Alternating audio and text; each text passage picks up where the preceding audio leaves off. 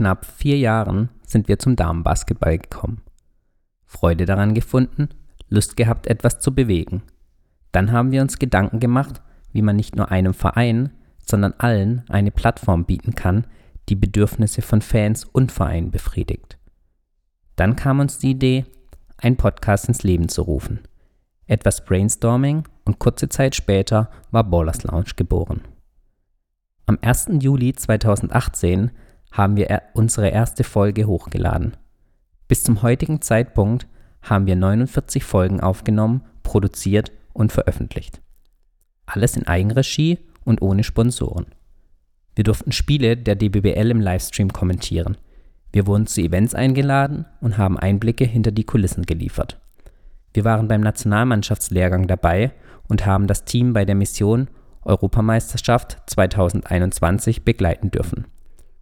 Wir haben als Sprachrohr zwischen Liga und Fans fungiert. Wir haben versucht, Informationen und Einblicke hinter die Kulissen an alle Liebhaber des Damenbasketballs in Deutschland zu vermitteln. Wir haben Kritik einstecken müssen, aber auch viel Lob bekommen. Dafür möchten wir allen Danke sagen, die in irgendeiner Form daran beteiligt waren. Es sind Türen aufgegangen, die wir uns vor knapp zwei Jahren nicht hätten erträumen können. Wir durften Menschen kennenlernen, die wir nicht mehr missen möchten. Heute ist unsere 50. Folge, ein Jubiläum.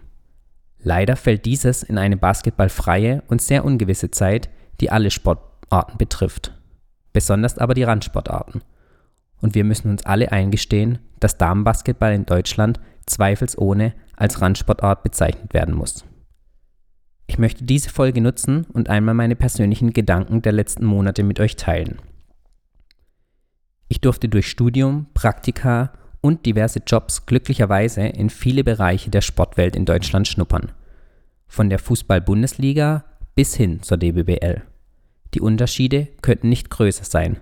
Trotzdem hat alles seinen eigenen Charme. Die Pandemie hat mir wieder aber einmal aufgezeigt, dass der Zusammenhalt für die gleiche Sache leider noch immer keine Selbstverständlichkeit ist. Die DBBL hat sich zu Beginn des Jahres für einen Neuanfang entschieden. Man wollte mit einem neuen Interimsgeschäftsführer in eine neue Ära starten. Mehr Transparenz und mehr Fannähe wurden versprochen. Wir mit Ballers Lounge haben versucht, unseren Teil dazu beizutragen. Wir haben unsere Plattform zur Verfügung gestellt, um den Schrei nach Transparenz aus Reihen der Fans zu befriedigen. Dann kam die Pandemie, etwas, das niemand vorhersehen konnte. Es traf die Menschen mit voller Wucht. Die Welt stand still die gesamte Sportwelt im Jahr 2020 verstummte. Kein guter Zeitpunkt inmitten eines Neustarts. Ein Rückschlag für jede Neuausrichtung. Aus dem Schritt nach vorne wurden durch Corona drei Schritte zurück. Leider. Vor allem Sportarten wie der Damenbasketball sind auf Sponsoren angewiesen. Unternehmen, die in der Vergangenheit in den Sport investiert haben, müssen durch die Pandemie ihr Engagement zurückschrauben oder sogar ganz einstellen. Alleine beim Fußball ging es um Milliarden und eine Vielzahl an Jobs, die auf dem Spiel standen. Auch beim Damenbasketball geht es um viel Geld und eine gewisse Anzahl an Jobs, die ebenfalls zu 100% von ihrem Sport leben. Natürlich sehen Damenbasketballfans oder Basketballfans im Allgemeinen die Vergleiche mit dem Fußball nicht gerne. Der deutsche Fußball ist aber Zugpferd und Vorbild für alle Sportarten in Deutschland, vielleicht sogar weltweit. Die Strukturen und der Grad der Professionalisierung sind Benchmark für alle anderen. Damenbasketballfans interessieren sich natürlich vorrangig für ihre Sportart, was absolut verständlich ist.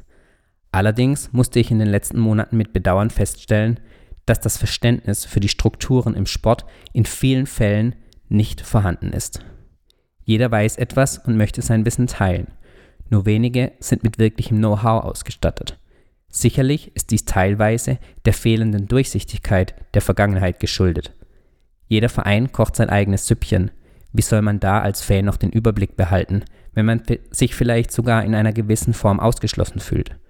In einer verrückten Zeit, in der wir leben, in der die einflussreichsten Menschen der Welt via Social-Media-Plattformen kommunizieren und sich Nachrichtensprecher und Nachrichtensprecherinnen schämen, wenn man dies als Quelle angeben muss, ist es natürlich ein leichtes, im Internet unter Pseudonymen seine Meinung und seinen Unmut preiszugeben. Aber zurück zum Damenbasketball. Wir sprechen hier von eben einer Randsportart. Eine Liga, die einen festangestellten Mitarbeiter hat und um Teams, bei denen einige der Spielerinnen neben dem täglichen Training und den Spielen am Wochenende noch anderen Jobs nachgehen müssen, um ihren Lebensunterhalt zu finanzieren. Wir sprechen hier teilweise von jungen Mädchen, die sich zwischen Bildung und Sport entscheiden müssen, weil beides in vielen Fällen nur schwer realisierbar ist. Schon in jungen Jahren müssen sich Talente Gedanken machen und wegweisende Entscheidungen treffen, ob man einem Traum nachgeht, der eventuell ein schnelles Ende, zum Beispiel durch Verletzungen etc. haben kann, oder ob man sich für einen soliden, sicheren Weg entscheidet. Schulabschluss, Ausbildung oder Studium und danach einen Job, der mit hoher Wahrscheinlichkeit besser bezahlt sein wird als 80 Prozent der Gehälter, die in der DBBL bezahlt werden. Die Strukturen in Deutschland, Schule und oder Studium und Profisport unter einen Hut zu bekommen, sind aufgrund von Schulsystem und Vereinsstruktur schwer vereinbar. Natürlich gibt es Ausnahmen, aber das sind eben die Ausnahmen.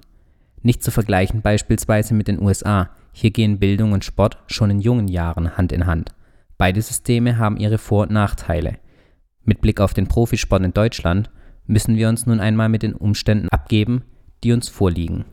Eine Neureformierung von Schule und Sport ist eher unwahrscheinlich.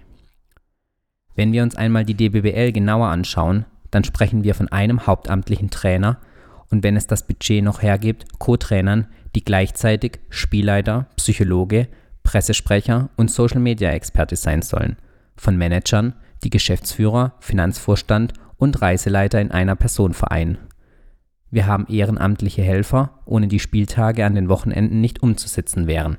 Eltern von Jugendspielerinnen, als Gastronomen, Rentner mit Vereinsidentität, als Finanzexperte, nur um zwei Beispiele zu nennen. Die Liste wäre unendlich erweiterbar. Aber genau aus diesem Grund sollten die Fans auch etwas mehr Verständnis für die Gegebenheiten ihrer Lieblingssportart mitbringen. Meckern ist immer einfacher als loben.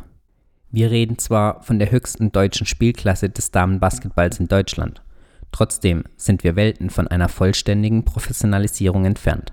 Auch eine neue Person an der Spitze der Liga muss sich erst einmal mit den aktuellen Gegebenheiten zurechtfinden und eine Neuausrichtung muss parallel zum normalen, soweit man dies in der aktuellen Zeit überhaupt so nennen kann, Spielbetrieb vorgenommen werden.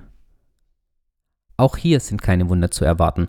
Oder würdet ihr gerne eine komplette Saison oder sogar vielleicht länger auf den Sport verzichten und eine Einstellung des Spielbetriebs dulden, damit ein neues Konzept vollumfänglich umgesetzt werden kann? Man muss die Interessen und Egos von 36 Vereinen vertreten und man muss einen gemeinsamen Nenner finden, mit dem alle zufrieden sind. Denn der Geschäftsführer der Liga ist nichts anderes als der Interessenführer der Vereine. Die Entscheidungen der Liga treffen die Gesellschafter. Da die Gesellschafter zu großen Teilen aus Vertretern der Vereine bestehen, sind die Entscheidungen der Liga im Normalfall auch die Entscheidungen der Vereine. Dieses Vorgehen wird in vielen anderen Ligen der Welt genauso praktiziert. Ein gemeinsames großes Ziel, welches alle Vereine verfolgen, beispielsweise den Damenbasketball in Deutschland voranzubringen und zukunftsfähig aufzustellen, wäre dabei natürlich wünschenswert. Vielleicht wird sich das in der nahen Zukunft ja verwirklichen lassen.